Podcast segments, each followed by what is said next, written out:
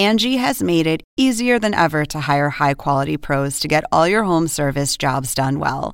Just bring them your project online or with the Angie app, answer a few questions, and Angie will connect you with local pros who match your specific needs. Or book a service instantly at an upfront price. So join the millions of homeowners who use Angie to care for their homes and get your next home service job done well.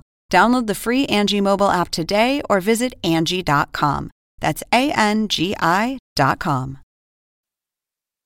Oppenheimer presenta. Llega usted por cortesía de Julius Baer, promoviendo el intercambio de ideas.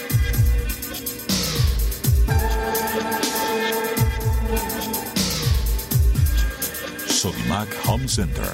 Sueña, lo hacemos posible.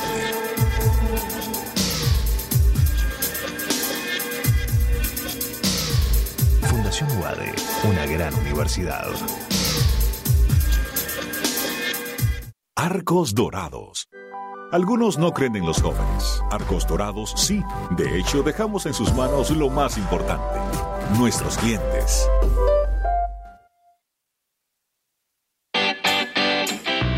Ingresa en lacaja.com.ar, asegura tu auto y llévate un 30% de descuento por medio año. La caja, así de simple.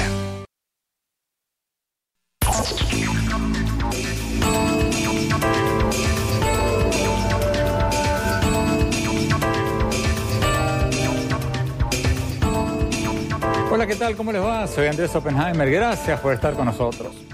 Hoy vamos a hablar del gran tema que tiene en vilo a la economía mundial. Estamos ante el inicio de una guerra comercial entre Estados Unidos y China que podría arrastrar al resto del mundo. ¿Se viene una guerra comercial mundial? Y si eso pasa, ¿cuál va a ser el impacto sobre América Latina? Algunos dicen que la decisión del presidente Trump de imponer mayores aranceles aduaneros al acero y al aluminio de China y varios otros países ha generado una escalada de retaliaciones que podría llevar a un colapso del comercio mundial como el que aceleró la Gran Depresión Mundial de 1930. Otros dicen que todo esto es teatro político, tácticas de negociación, escaramuzas, más que una guerra comercial. Pero lo cierto es que Trump no ha dado marcha atrás y sigue redoblando la apuesta. Hablemos sobre China. Debido a China, perdimos probablemente unos 504 mil millones de dólares en comercio internacional el año pasado. 504 mil millones de dólares. Estamos agregando aranceles a productos tecnológicos y otras cosas valorados en 50 mil millones de dólares porque tenemos que hacerlo, porque nos trataron injustamente. Las sobretasas aduaneras de Trump entraron en vigor en junio. Como respuesta, China y la Unión Europea anunciaron retaliaciones por unos 45 mil millones de dólares. Y después, a principios de julio, Estados Unidos subió la apuesta y anunció sobretasas aduaneras por otros 34 mil millones a productos chinos. China amenazó con sobretasas por un valor similar y Trump, enojado, ordenó a su representante comercial hacer una lista adicional de sanciones a productos chinos por, escuchen esta cifra, 400 mil millones de dólares. O sea, ahora estamos hablando de cifras mayores. Y algo parecido está pasando entre Estados Unidos y la Unión Europea. Entonces, ¿está por caerse el comercio mundial y el de América Latina? Se lo vamos a preguntar a varios funcionarios que siguen esto muy, pero muy de cerca. Desde los estudios de CNN en Nueva York, vamos a tener a Alicia Bárcena, la secretaria ejecutiva de la CEPAL, la Comisión Económica para América Latina y el Caribe de las Naciones Unidas. Desde Beijing, de China, vamos a tener al embajador argentino en China, Diego Guelar, actual embajador en China y ex embajador de Argentina en Estados Unidos y ante la Unión Europea. Y desde Washington vamos a tener a Frank Sánchez, ex subsecretario de Comercio de Estados Unidos durante el gobierno del presidente Obama. Invitamos también a la Oficina de Medios en Español de la Casa Blanca a enviarnos un vocero del gobierno de Trump, pero no nos contestaron. Y más tarde en el programa vamos a hablar sobre el futuro de Venezuela. Es el tema de un libro que acaba de publicar Carlos Vecchio, uno de los líderes de la oposición venezolana. Bueno, empecemos con el gran tema de la amenaza de una guerra comercial. Veamos lo que nos dijo cuando la entrevistamos hace pocas horas Alicia Bárcena, la secretaria ejecutiva de la CEPAL. Veamos. Alicia Bárcena, secretaria ejecutiva de la CEPAL, muchas gracias por estar con nosotros. Con mucho gusto, aquí estoy, Andrés, con mucho gusto en tu programa. ¿Cuán grave es esta escalada de tarifas aduaneras que aplicó el presidente Trump a China, Europa, a otros países y las medidas retaliatorias de China y otros países a Estados Unidos? Estamos ante una escalada que puede provocar un cisma en el comercio y en la economía mundial o son tácticas de negociación, teatro político, más que una guerra comercial? Bueno, es prematuro hablar de una guerra comercial como tal, pero sí podemos decir que hay señales que son muy preocupantes, muy inquietantes, porque de lo que estamos hablando es que China, la Unión Europea y Estados Unidos en 2017 representaron el 43% de las exportaciones mundiales de bienes y 45% de las importaciones. Entonces, si hay ruptura en estas líneas comerciales, pues lógicamente habrá este, enormes problemas. Y solamente para poner algunos ejemplos, digamos, esta, estos aranceles que ha impuesto Estados Unidos al aluminio y al acero eh, son muy preocupantes en verdad, porque han generado también medidas retaliatorias por parte de México y de China. China entonces ha reaccionado y China dice, bueno, yo pongo sobre tasas de 10 y de 25% a 50 mil millones de dólares de importaciones desde Estados Unidos. Y además eh, está estudiando China elevar aranceles a una nueva lista de productos de Estados Unidos por un monto que todavía no se conoce, pero que se puede concretar también en septiembre de este año. Así es de que hay repercusiones, hay impactos directos e indirectos muy importantes ya. Este, no podemos hablar de que ya se desató esta guerra en su totalidad, pero este año es un año lleno de riesgos en ese sentido, sobre todo con estas, estas medidas que ya se han tomado. Pero, licenciada Bárcena, los mercados parecen creerle a Trump, porque la bolsa de Estados Unidos no se ha desplomado, no ha habido un derrumbe bursátil. Si la cosa va en serio, si vamos a una guerra comercial, ¿cómo se explica que los mercados mundiales no se hayan derrumbado? Bueno, porque yo creo que se está todavía en un estado de conversaciones. Por ejemplo, este, tú sabes que, por ejemplo, a Brasil, Argentina y a, y a Australia, Estados Unidos le permitió fijar cuotas de exportación tanto en acero como en aluminio y entonces eso bajó un poco la presión a Canadá, a México y a Europa inclusive, esto, estas, estas medidas entraron en, en, vigencia el primero de junio. O sea, estamos a un mes y tantos de que empezó a operar estos aranceles. Entonces, eh, tienes razón, hay un cierto retraso, vamos a decirlo así, en las cifras, en los impactos, pero no cabe duda de que si esto continúa, pues sí es una cosa muy seria. O sea, ya vamos a decir, los productores de acero de México, por ejemplo, pues están sumamente preocupados, lo mismo pasa en Europa. Entonces, efectivamente no se ha traducido esto todavía en el mercado, pero ya eh, empezamos a ver que estas medidas pueden tener impactos muy fuertes. El presidente Trump ha dicho que las guerras comerciales son fáciles de ganar, o que por lo menos Estados Unidos puede ganarlas por ser el más grande. ¿Cierto o falso? Ay, yo creo que es falso. Yo creo que todo el mundo pierde. ¿Por qué? Porque la verdad, por ejemplo, yo te diría, lo que, lo que pasa con, con Estados Unidos es que ellos lo que están intentando es eh, balancear su déficit comercial. Eso es entendible, tienen un déficit comercial muy fuerte, muy importante con eh, China, con Europa, con México y eso y con Japón y con Alemania. Entonces, Estados Unidos en, está diciendo a través de estas medidas comerciales vamos a lograr eh, equilibrar nuestro déficit comercial.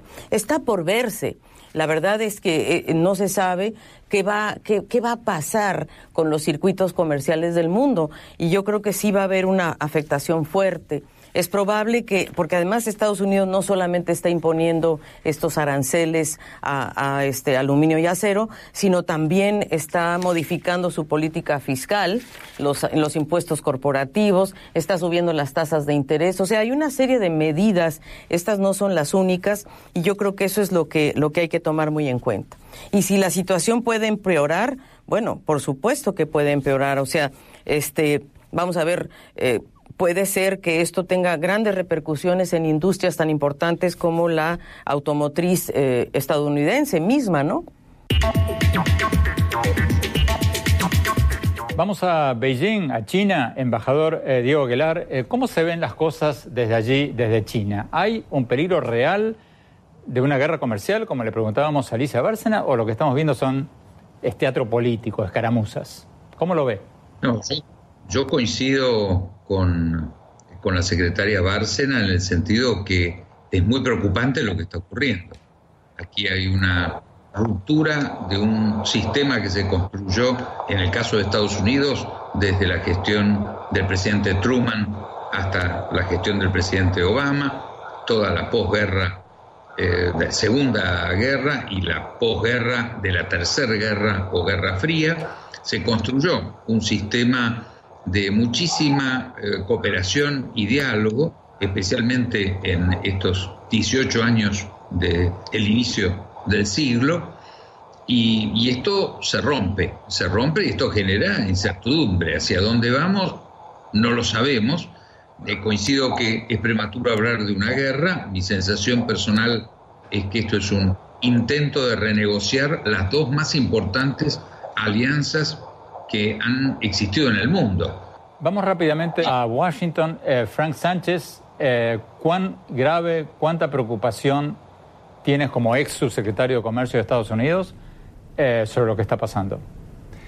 Me, preocupa bastante por muchas razones. Eh, estoy de acuerdo con Alicia y Diego que eh, no estamos a un momento de crisis, pero si esto sigue puede volver, a un, o puede crear una crisis mundial económico.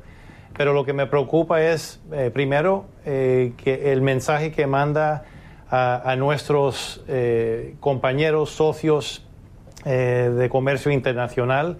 Creo que es una, un mensaje negativo, es un mensaje que no, no queremos colaborar, sino vamos a enfrentarnos. Y, no es solamente con la China, es un mensaje que estamos mandando por todo el mundo. Así que me preocupa por eso. Segundo, eh, yo creo que el proteccionismo eh, quizás al corto plazo parece ayudar a un país, pero la historia nos indica que a largo plazo complica las cosas y, puede ser bien negativo. Yo creo que ya se ve en los Estados Unidos, en el sector agrícola, que ya están eh, sintiendo el dolor. También en las industrias que usan acero. Eh, no los que lo fabrican, pero sino los que usan para crear sus productos, Ah, esos, esos eh, muchas empresas ya están sintiendo el problema y, tienen que eh, quitar em, eh, empleados. Así que me, preocupa mucho y, de momento no, no, estamos en crisis, pero si esto sigue, y, yo creo que esto es de, em, empezó por parte del presidente Trump como una, una táctica, pero a veces uno no puede controlar dónde va y eso es otra cosa que me preocupa. Tenemos que ir a un corte y cuando volvamos quiero preguntarles a todos la pregunta del millón de dólares. ¿Cómo va a afectar esto a América Latina? ¿Está afectando ya y la va a afectar más? Y si es así, ¿para bien o para mal? No se vayan, ya volvemos.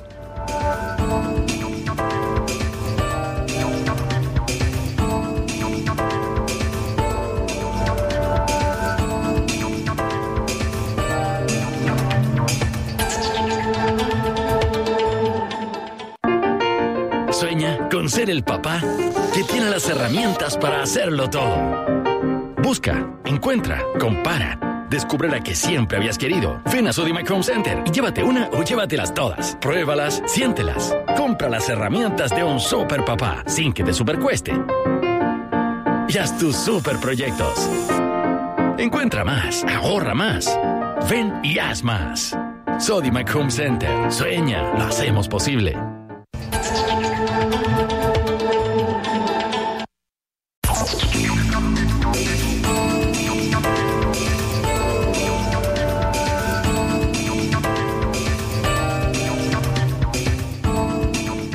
Gracias por seguir con nosotros. Estamos analizando si las tasas aduaneras impuestas por el presidente Trump a productos de China y la Unión Europea podrían llegar a dar lugar a una guerra comercial mundial como la que aceleró la Gran Depresión de 1930.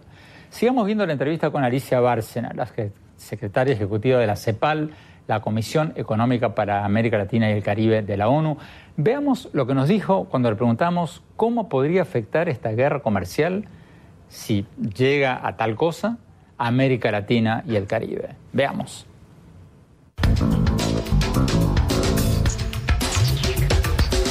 ¿Cómo le va a afectar todo esto a América Latina? Bueno, eh, efectivamente creo yo que a los países, al país que más le afecta sin duda es a México.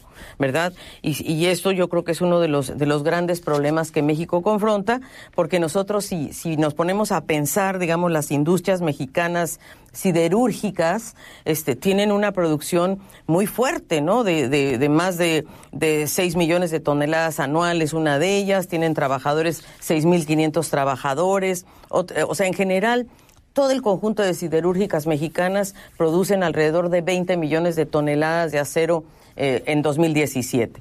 De esta cifra, 3 mil millones de toneladas eh, van a dar a Estados Unidos directamente, ¿no? Ahora, por el otro lado, eh, por el otro lado, tanto el acero como el aluminio tienen un papel muy importante en todas las industrias transfronterizas automotriz y electrónica.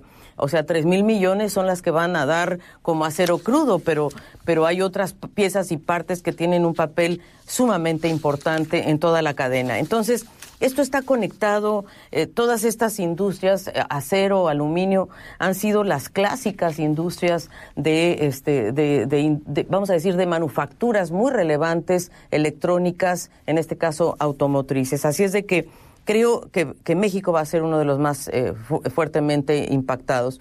En América Latina, eh, también Brasil y Argentina, aunque ahorita ellos han eh, disminuido su nivel de exportaciones, han, estado de acuerdo en, en bajar sus cuotas de exportación en estos productos. ¿Cómo va a afectar esto a los demás países de América Latina?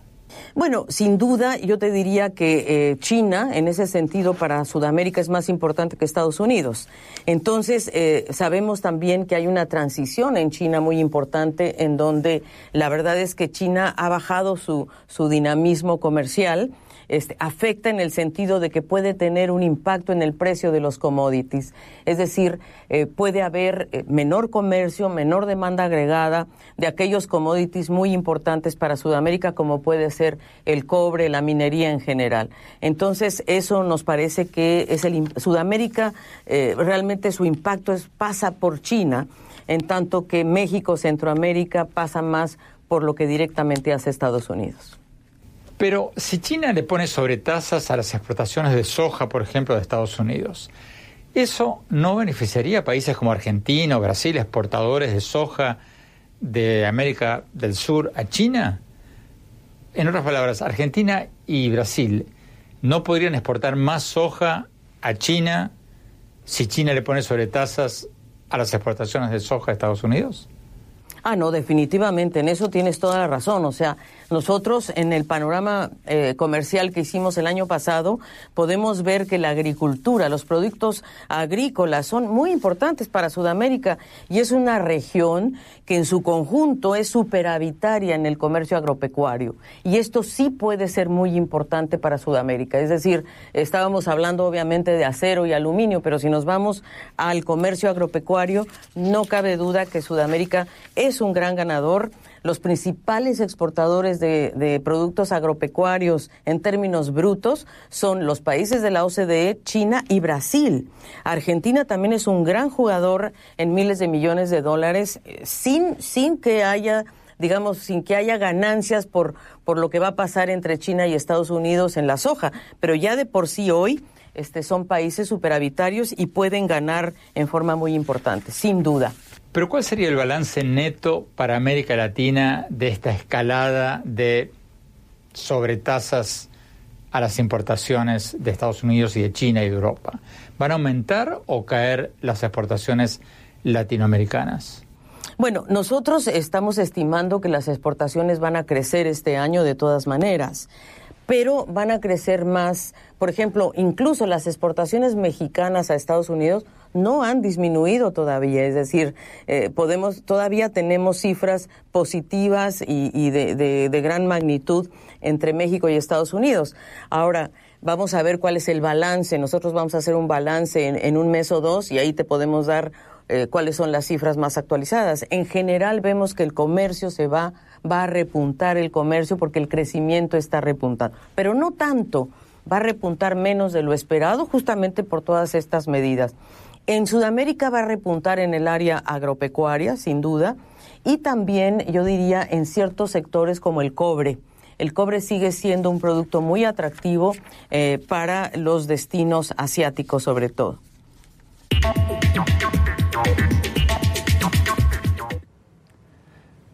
Vamos a Beijing, China. Embajador Gelar, ¿cómo va a afectar todo esto a los países sudamericanos exportadores de materias primas, como Argentina, Chile, Brasil, Perú, Colombia, varios otros. Porque hay un argumento de que, como decíamos recién, si China restringe las importaciones de soja de Estados Unidos, se podrían beneficiar otros exportadores de soja como Argentina y Brasil. ¿Es cierto eso o, no funciona así? No, yo creo que en el corto plazo puede haber un, beneficio. Recordemos que los países del ABC, es decir, Argentina, Brasil, Chile, centralmente, es el primer proveedor de comida a China eh, extra internacional, o sea, los primeros vendedores de, comida, de productos agropecuarios a, a China es el ABC, en aproximadamente un 25%. El segundo, por ciento, el segundo porcentaje es el de Estados Unidos con el 20%. O sea que esto va a girar, creo que vamos a vender efectivamente más eh, productos agropecuarios, centralmente soja y, carnes, y esto va a tener un impacto positivo. Ahora, por supuesto, si persiste la guerra comercial, el impacto de las tarifas, el impacto en el aumento de las tasas de interés, va a aumentar el precio de los bienes de capital y de los bienes que nosotros necesitamos importar para nuestro propio proceso de industrialización. Por lo tanto, hay un, eh, un, diría, un impacto de suma cero. Lo que se puede ganar en el corto plazo, una guerra comercial sin lugar a dudas terminaría afectándonos negativamente. Vamos a Washington. Frank Sánchez, la misma pregunta. ¿Esto podría beneficiar a los países exportadores de soja, minerales, eh, hierro, cobre, o sea, los países exportadores de materias primas de Sudamérica? Andrés, me gustaría generar algún conflicto aquí entre nosotros, pero mm. estoy en total acuerdo con, con Diego y, con Alicia. al corto plazo hay beneficios, en particular en el sector agrícola. Eh, quizás también eh, en, en, Brasil, Embraer puede tener una ventaja. hoy en día, Boeing la empresa que fabrica aviones vende bastantes aviones a, la China y puede ser que Embraer puede tomar ventaja de, esta guerra. Pero estoy de acuerdo que estos beneficios serían al corto plazo. A largo plazo todo el mundo pierde. Y por eso creo que es en, el interés de, China, de los Estados Unidos y en realidad de todo el mundo que esto no sigue por mucho tiempo.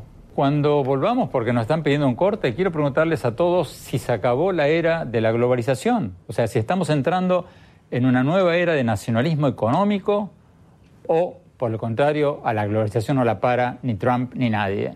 No se vayan, ya volvemos con eso.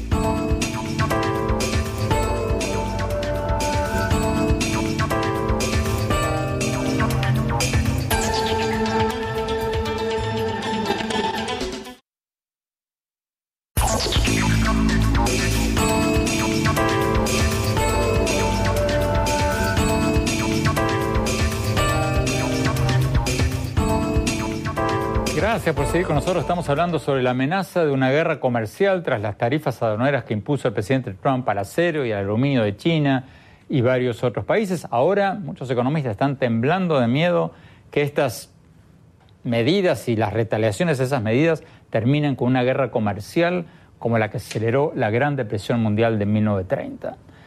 Vayamos a la pregunta del millón o del trillón de dólares. ¿Se acabó la era de la globalización? ¿Estamos entrando en una nueva era de nacionalismo económico tras el triunfo del voto del Brexit en Gran Bretaña y el triunfo de Trump en Estados Unidos y el creciente nacionalismo en varios países europeos? ¿O por el contrario, en la era del Internet, la globalización no la puede parar ni Trump ni nadie? Vamos a ver lo que nos dijo Alicia Bárcena, la secretaria ejecutiva de la CEPAL.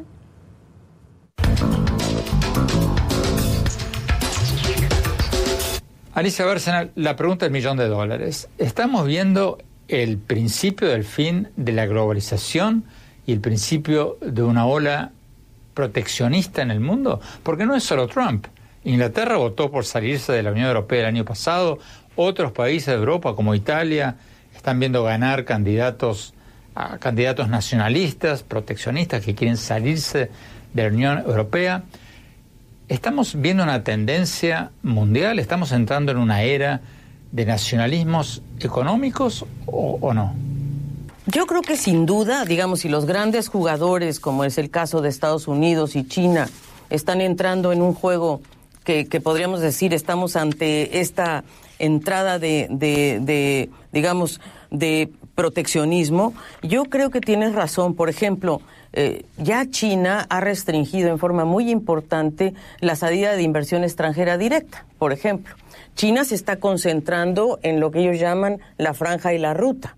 ¿No? Ahí es donde están concentrando sus inversiones y su apuesta, su apuesta de integración, de desarrollo, etcétera. Siguen requiriendo, obviamente, commodities y alimentos que fundamentalmente van a estar eh, centrados en, en Sudamérica. Ahora, si este es el fin o no de la globalización, yo te diría, lo que hay que tener muy claro es que hay un sentimiento un desencanto con la globalización de poblaciones muy importantes. Nosotros acabamos de terminar un análisis que se llama la ineficiencia de la desigualdad, en donde vemos que hay perdedores y ganadores y que Trump está realmente respondiéndole a los perdedo, a los que se sienten perdedores de la globalización, que es la clase media este, norteamericana. Lo mismo pasa con Europa. Esa clase media que ha perdido empleos, que no tiene las mismas perspectivas para, para avanzar en su movilidad social y económica y por otro lado tenemos a los ganadores, que son la clase media de China, de Brasil, de India, que se han insertado en la globalización de alguna manera. Eso sí, yo diría que hay un nuevo modelo, un nuevo patrón tanto de eh, comercio como de inversión extranjera directa, de los flujos financieros, y eso sí hay que, hay que ver porque las economías avanzadas están protegiéndose sobre todo en lo que es la tecnología, tu tema favorito, creo yo que este realmente, por ejemplo, Estados Unidos está bloqueando inversiones extranjeras de China que vayan al sector tecnológico y lo mismo Europa porque China había, había tenido una estrategia muy fuerte, muy agresiva de compra, por ejemplo, de activos tecnológicos, de empresas tecnológicas en Europa y en Estados Unidos, y eso se ha detenido. Entonces, Efectivamente, yo creo que hay un, hay un ambiente de eh, cuestionamiento. Ahora, es difícil detener la globalización en un mundo tan abierto donde la mayoría de los países han apostado a la apertura comercial. Vamos a Beijing, a China. Embajador Gerard, embajador, usted ha sido, es embajador actualmente en China, ha sido embajador en Estados Unidos, ha sido embajador en Europa. ¿Estamos entrando en una era de nacionalismo económico? ¿Se está desinflando la globalización o no?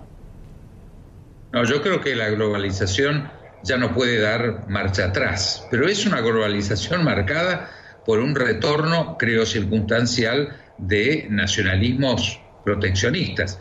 Pensemos que hoy eh, la más grande alianza económica entre dos naciones en la historia es Estados Unidos y China que hay una alianza y un volumen de sociedad muy importante entre China y la Unión Europea, por supuesto también entre la Unión Europea y, Estados Unidos. Yo creo que es tal el nivel de cooperación y de interrelación que la aventura nacional populista, que efectivamente vamos a ver crecer, lo vemos en la propia región latinoamericana, hay en las tres economías centrales eh, signos de preocupación por distintos motivos en México, en Brasil y en la propia Argentina. Quiero decir, creo que estamos en, en, un periodo muy convulsionado y donde este choque entre globalización y nacionalismos populistas es peligroso, pero yo estoy seguro que va a ser transitorio. Tenemos que ir a un corte. Cuando volvamos quiero preguntarle a Frank Sánchez en Washington qué tendría que hacer América Latina para prepararse para esto que pareciera ser, por lo menos transitoriamente, un movimiento cada vez más proteccionista, cada vez más nacionalista. No se vayan, ya volvemos.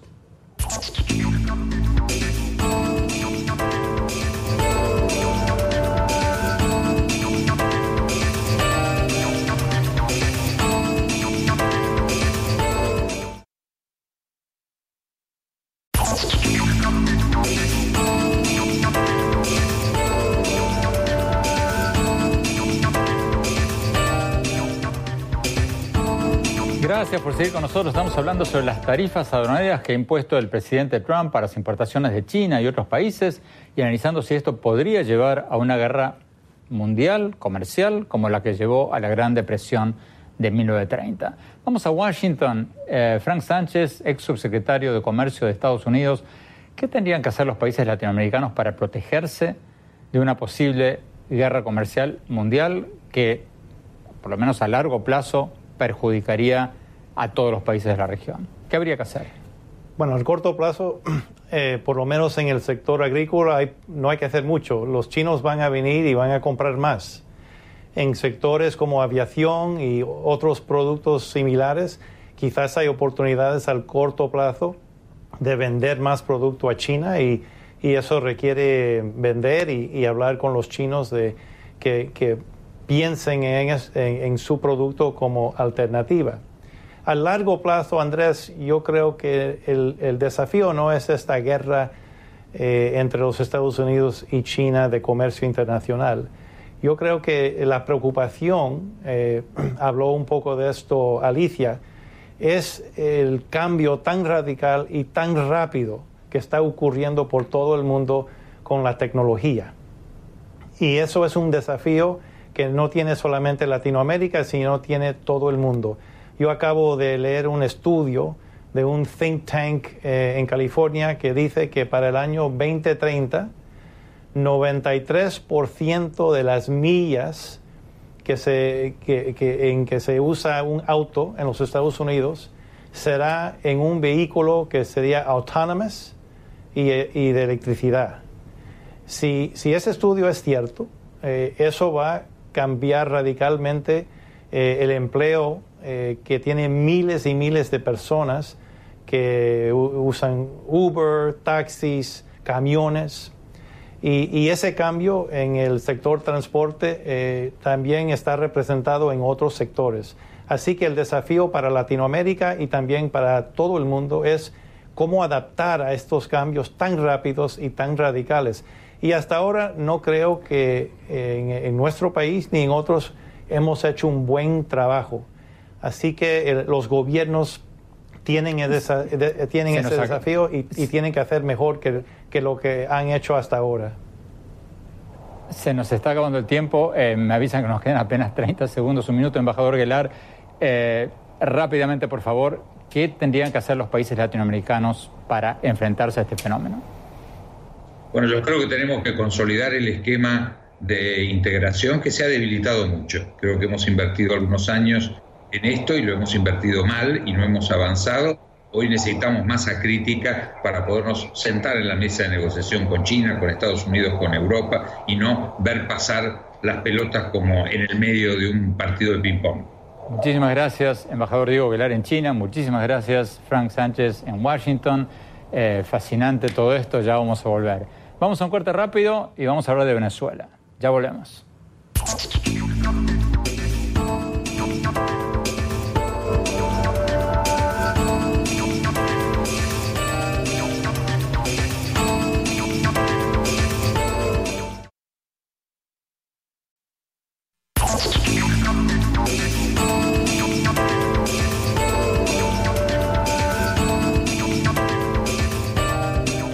Gracias por seguir con nosotros. Tenemos con nosotros a Carlos Vecchio, el líder opositor venezolano, ahora en el exilio, que acaba de publicar un libro sobre el futuro de Venezuela. El libro se llama Libres, el nacimiento de una nueva Venezuela, tiene una presentación de Leopoldo López, el dirigente opositor, eh, ahora en arresto domiciliario en Venezuela, y un prólogo de Luis Almagro, el secretario general de la OEA.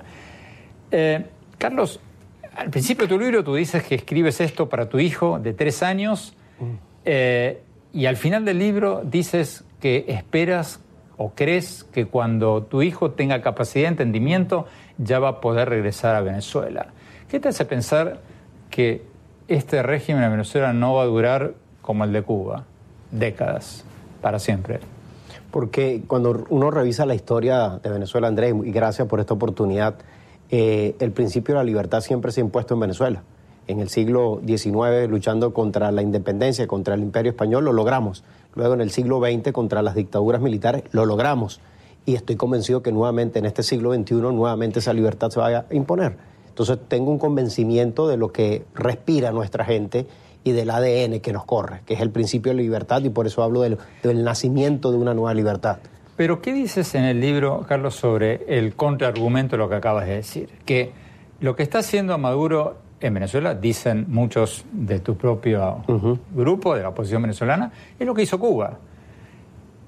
Crear hambre, crear miseria para que se vaya la clase media, para que se vaya eh, la clase profesional, para que se vaya la gente pensante y quedarse con la gente que depende de los subsidios, de las migajas que le da el gobierno, y que entonces el vaciamiento político del país les permite gobernar por el resto de su vida. Esa es la intención, sin duda, y de hecho lo reflejo allí y lo pongo como una especie de esclavitud del siglo XXI, que es la manipulación del hambre, de jugar con el hambre de la gente para buscar la dominación.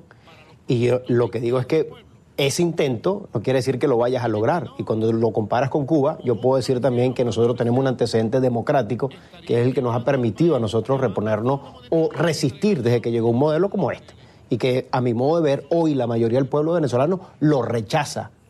Políticamente, la sociedad venezolana lo rechaza. Y lo que está buscando ahora, el reto nuestro es, Andrés, cómo materializamos ese cambio, porque tienes una dictadura criminal. Pero ya el elemento político del modelo que nos implementaron lo derrotamos políticamente. Que no se ha materializado ese cambio por la dictadura que tienes en el poder. Pero estoy convencido que nuestro pueblo lo que está buscando es eso, ser libre. ¿Pero el tiempo no corre a favor de Maduro, por lo que hablábamos recién? No lo sé. Yo no, no sabría decírtelo porque creo que... A medida que se va más gente, millones de personas... Te lo voy a, poner, te lo voy a poner muy claro en este, en este semestre. Eh, hay un número de venezolanos que se han ido y eso va a aumentar pero la mayoría del venezolano va a estar en nuestro país. Y en los próximos seis meses, cuando tú vas a tener una hiperinflación sin precedentes, y luego... Se habla del 40 mil por ciento. Pero le sumas a eso, Andrés, le sumas a eso la caída de la producción, es decir, que no va a tener real, la conflictividad social va a aumentar. No se refleja en los medios de Venezuela, pero nosotros estamos teniendo protestas diariamente por el conflicto social, falta de agua, falta de electricidad y eso para mí está generando un cóctel explosivo eh, que por supuesto por sí solo no se va a dar, pero que requiere una conducción y esa es a la que yo apuesto. Me llamó la atención en tu libro eh, la importancia que tú le das como ejemplo a la concertación chilena, a la agrupación política, digamos, de la coalición que gobernó después de Pinochet y que ayudó a sacar a Pinochet en Chile. Eh, ¿Qué tendrían que aprender ustedes, los opositores venezolanos, de lo que hizo en su momento la oposición chilena? Mire, yo lo pongo en un concepto mucho más amplio. Cuando reviso las transiciones en el mundo que han, ah, enfrentado regímenes como eh, dictatoriales, hay un mínimo común en todas. Todas tienen matices, son diferentes, pero hay uno que es eh, resalta. La unidad opositora, no solo para derrotar la dictadura, sino para consolidar el principio democrático. Y cito el caso de la concertación chilena, porque se dio por partidos distintos que permanecieron 20 años juntos, distintos presidentes, pero con iguales políticas de Estado que metieron a Chile en el primer mundo. Pero destaco el ejemplo nuestro del 58, que a veces no lo queremos decir, que fue el pacto de punto fijo, que permitió que en el siglo XX, 60 años de, de dominio militar, logramos sembrar la democracia y eso permitió el crecimiento que tuvo Venezuela por lo menos en los primeros 20 años y lograr por primera vez la transferencia al poder del mundo militar al mundo civil. Entonces nosotros también tenemos una experiencia de transición. Me están diciendo, Carlos, que se acabó el tiempo, pero rápidamente antes de irnos, la oposición venezolana ahora está más desunida que antes. Se acaba de ir Ramos Alup de la Acción Democrática, eh, la MUD, la coalición que hasta ahora venía peleando las elecciones, está regibrajada. Entonces, ¿no se están alejando del modelo chileno en lugar de acercarse? Yo creo que aquí, en lugar de hablar de personas, nombres, yo creo que hay que hablar de política para unir, porque la unidad en sí misma no es un fin. ¿Una unidad para qué? Yo creo que en este momento Venezuela está marcada en una tesis política que tiene que ser unirnos para salir de la dictadura, no para convivir con la dictadura. Y esa es la tesis política que nosotros estamos empujando de aglutinar. Quien quiera estar en esa tesis, bienvenido. Pero para mí es clave que nosotros pongamos siempre la política por, por el delante. Pero tú crees que tras las recientes decisiones van a lograr esa unidad ahora ya en el próximo yo, mes? Yo siempre lo digo así muy claro, Andrés el sufrimiento que tiene nuestro pueblo es tan alto que no hay diferencia entre nosotros que pueda estar por encima. No la hay. no la hay. Y el que quiera poner esa diferencia, que se lo diga el pueblo. Lo que yo estoy convencido que esta tesis política de unir a un pueblo para enfrentar a una dictadura y salir de la dictadura lo antes posible es la tesis que abraza la mayoría del pueblo de Venezuela. Y a esa tenemos que apostar nosotros. Carlos Vecchio, muchísimas gracias. Mucha suerte con tu libro, Libres, el nacimiento de una nueva Venezuela. Suerte. Gracias, Andrés. Vamos a un corte rápido y mis conclusiones.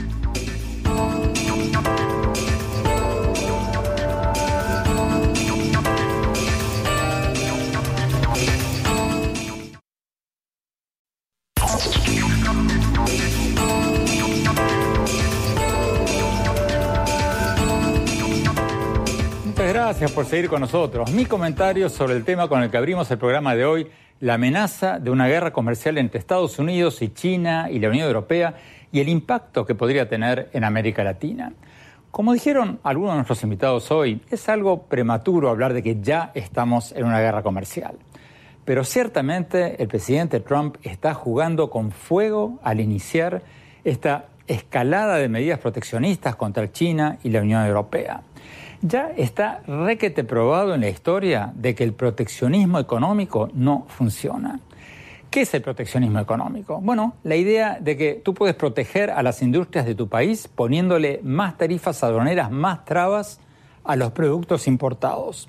O sea, yo prohíbo la entrada o le subo las tasas aduaneras, los aranceles a los refrigeradores chinos, por ejemplo, como hizo Trump, para tratar de ayudar a los fabricantes de refrigeradores de mi país.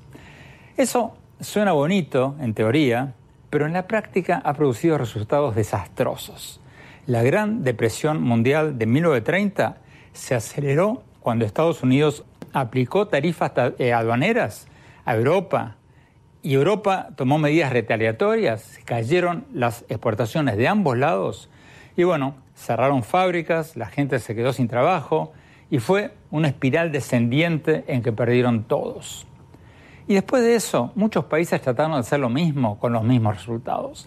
Protegieron algunas industrias nacionales, se beneficiaron a corto plazo algunos empresarios, por lo general amigotes del presidente de turno, pero a la larga, al no tener competencia, los empresarios protegidos aumentaron los precios de sus productos o empezaron a producir cosas con peores materiales de mucha peor calidad para ganar más dinero. Y los consumidores terminaron pagando mucho más por productos de menor calidad. Los tratados de libre comercio producen ganadores y perdedores. Eso es cierto, lo vemos en todos los países. Pero en general han sido muy beneficiosos para los países emergentes. Por algo, China, India y muchos países latinoamericanos están poniendo el grito en el cielo por las medidas proteccionistas de Trump. El comercio mundial ha permitido que China, India, Brasil, México y varios otros países aumenten enormemente sus exportaciones. Y eso les ayudó, por lo menos en el caso de China e India, a sacar a cientos de millones de personas de la pobreza en las últimas décadas. El comercio ayuda a todos, porque, como me dijo una vez un presidente, una marea en alta levanta todos los barcos. Y a Estados Unidos también debería interesarle que los países emergentes exporten más y sean más ricos y puedan comprar más productos estadounidenses. Una marea en alza levanta todos los barcos. Bueno, muchas gracias por habernos acompañado. Espero que les haya interesado el programa de hoy. Los invito a visitar mi blog, andresopenheimer.com. Si se registran ahí, pueden recibir por email todas las semanas mis recientes columnas del Miami Herald y nuestros más recientes programas de televisión. Les recuerdo la dirección es andresopenheimer.com. Y por supuesto, síganos siempre en nuestro Twitter, arroba Oppenheimer y nuestra página de Facebook. Gracias. Hasta la semana próxima.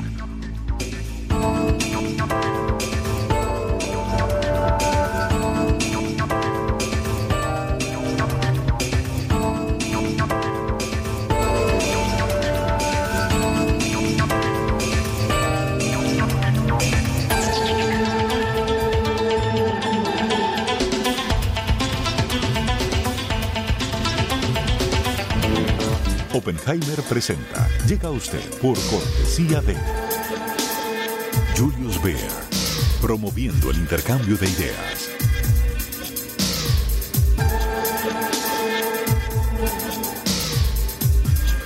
Sodimac Home Center. Sueña, lo hacemos posible.